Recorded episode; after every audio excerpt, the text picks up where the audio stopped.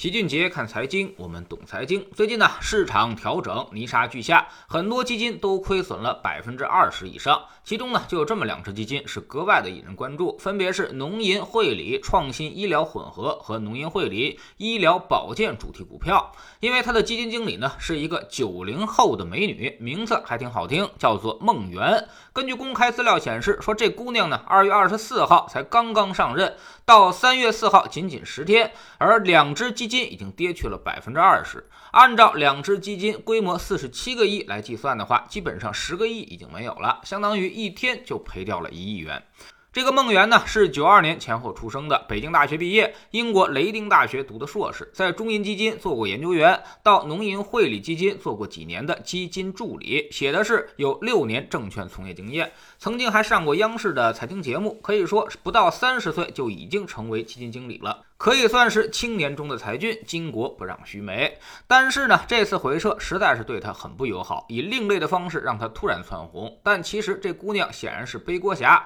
二月二十四号才接手的基金，此时呢，他已经干不了什么了，只能等着迎接暴跌。所以这次大幅的净值回撤，其实跟他关系并不太大。之前孟源经理呢，也多次发表文章说看好创新药的赛道。现在他重仓迈瑞医疗、爱尔眼科、贝达药业、安图生物等等公司，可以说他就是一个典型的行业基金。而孟源也是一个典型的医药行业的基金经理，所以他只能做医药行业。随着医药行业整体回调，他也没什么太好的别的办法。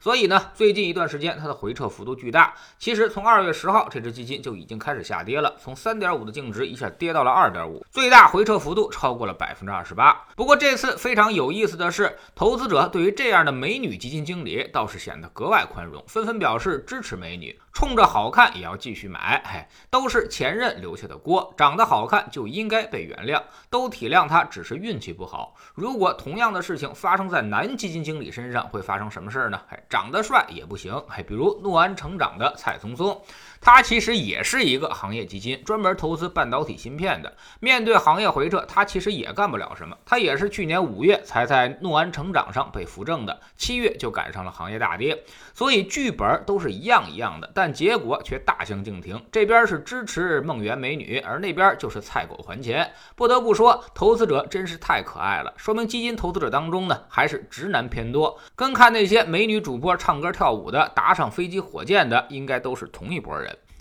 老齐总是跟大家说，投资基金你一定要看它的逻辑，基金跟基金那可是太不一样了。比如你投这个农银汇理的创新医疗和农安成长，这显然就是行业基金呀，是你也看好医药和芯片两条赛道，而没有选股能力的时候才使用这样的工具，让这些基金公司的研究员、基金经理帮你找出行业中最好的那些公司，然后买入他们的组合进行配置。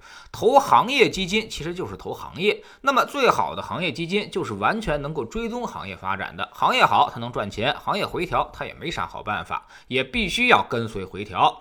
所以说，行业基金跟踪行业的表现才是它的第一要务。你去看它的净值业绩标准，每个行业呢都有跟踪自己的指数，比如农银汇理、创新医疗跟踪的就是中证医药卫生指数，所以只要它跟踪不出问题，它就是一只不错的好基金了。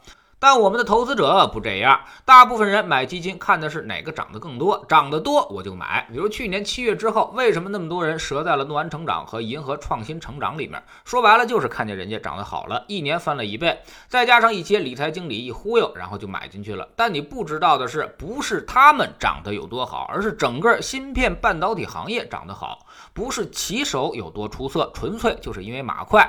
骑手只是能够死死地抓住马，就算他合格了。但股市它可是风水轮流转的，马可以快一时，但不能一直快下去。所以前面冲刺过猛，后面它也就没劲儿了，自然它也就跌下来了。所以这种行业基金上涨和下跌都跟基金经理的关系并不太大。投资者呢，最应该反思的其实是自己，为啥当时你要买这些基金？是真的看好医药行业和芯片半导体行业吗？啊，恐怕未必。你只是看到了价格上涨。这就正好中了基金公司们的圈套。他们做了无数多个行业基金，每个行业都有覆盖，甚至细分行业都在覆盖。然后呢，每个阶段肯定都有表现好的行业。再然后，他们就利用这个东西来树立招牌，忽悠投资者进行申购。基金规模大了，他们就能够多收管理费了。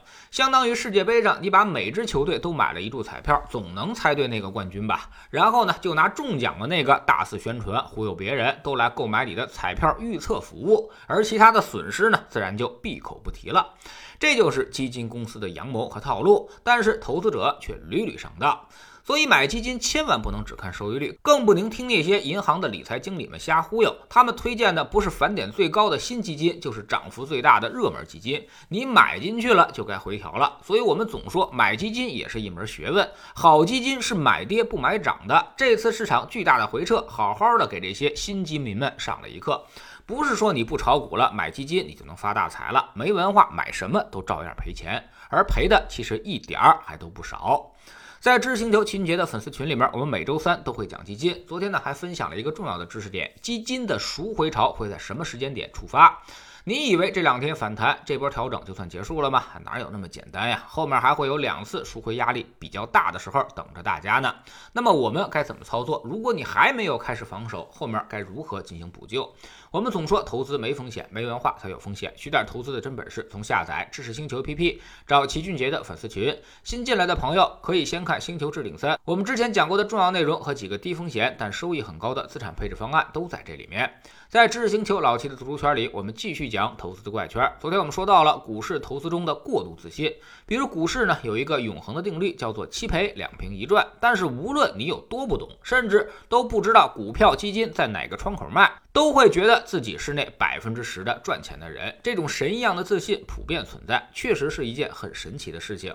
而且每个人几乎都有充分的理由。那么你的理由又是什么呢？这种心态又该怎么破呢？下载知识星球，找老齐的读书圈，每天十分钟语音，一年为您带来五十本财经类书籍的精读和精讲。您现在加入之前讲过的一百九十多本书，全都可以在星球读书圈的置顶二找到快速链接，方便您收听收看。读书圈学习读万卷书，粉丝群实践行万里路。各自独立运营，也单独付费，千万不要走错了。苹果用户请到老齐的读书圈同名公众号里面扫描二维码加入，三天之内不满意，可以在星球 APP 的右上角自己全额退款。欢迎过来体验一下。